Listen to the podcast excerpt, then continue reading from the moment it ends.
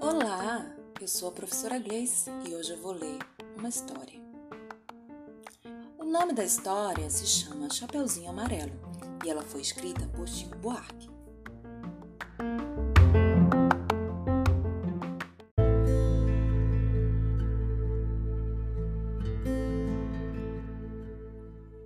Era a Chapeuzinho Amarelo, amarelada de medo. Tinha medo de tudo, aquela Chapeuzinho. Já não ria, em festa não aparecia, não subia escada, nem descia. Não estava resfriada, mas tossia. Ouvia conto de fada e estremecia. Não brincava mais de nada, nem de amarelinho. Tinha medo de trovão. Minhoca para ela era cobra e nunca apanhava sol, porque tinha medo da sombra. Não ia para fora para não se sujar. Não tomava sopa para não ensopar. Não tomava banho para não descolar. Não falava nada para não engasgar. Não ficava em pé com medo de cair. Então vivia parada, deitada, mas sem dormir, com medo de pesadelo. Era a Chapeuzinho Amarelo. E de todos os medos que tinha, o medo mais que medonho era o medo do tal do lobo. Um lobo que nunca se via, que morava lá para longe, do outro lado da montanha, num buraco da Alemanha, cheio de teia de aranha, numa terra tão estranha que vai ver que o tal do lobo nem existia. Mesmo assim, a Chapeuzinho tinha cada vez mais medo.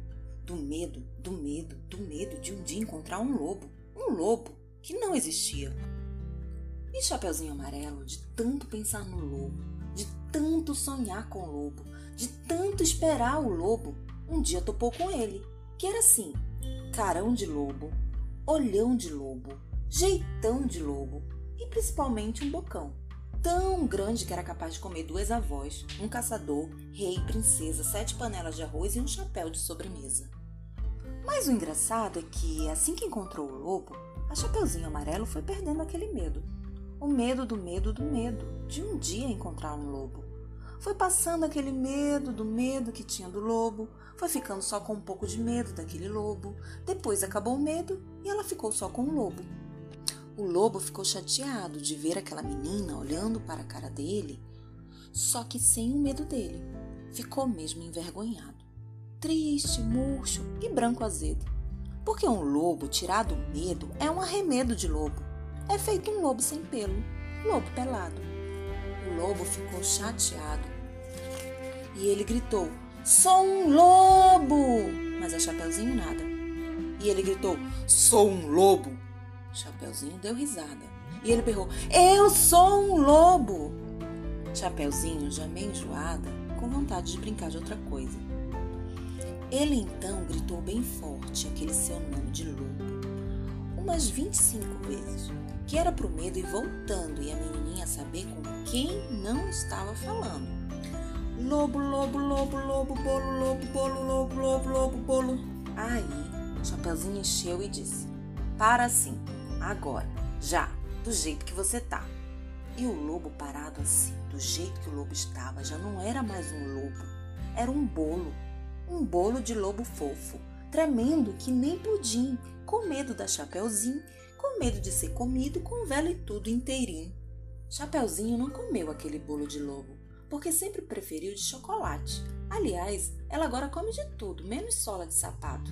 Não tem mais medo de chuva nem foge de carrapato cai, levanta, se machuca, vai à praia, entra no mato, trepa em árvore, rouba a fruta, depois joga amarelinha com o primo da vizinha, com a filha do jornaleiro, com a sobrinha da madrinha e o neto do sapateiro. Mesmo quando está sozinha, inventa uma brincadeira e transforma em companheiro cada medo que ela tinha. O raio virou o raio, barata é tabará, a bruxa virou chabru e o diabo é bodiá. Fim. Ah, outros companheiros da Chapeuzinho Amarelo, o Gandrá, a Jacuru, o Barão Tu, o, pa, o Pão Bichopá e todos os Trosmons.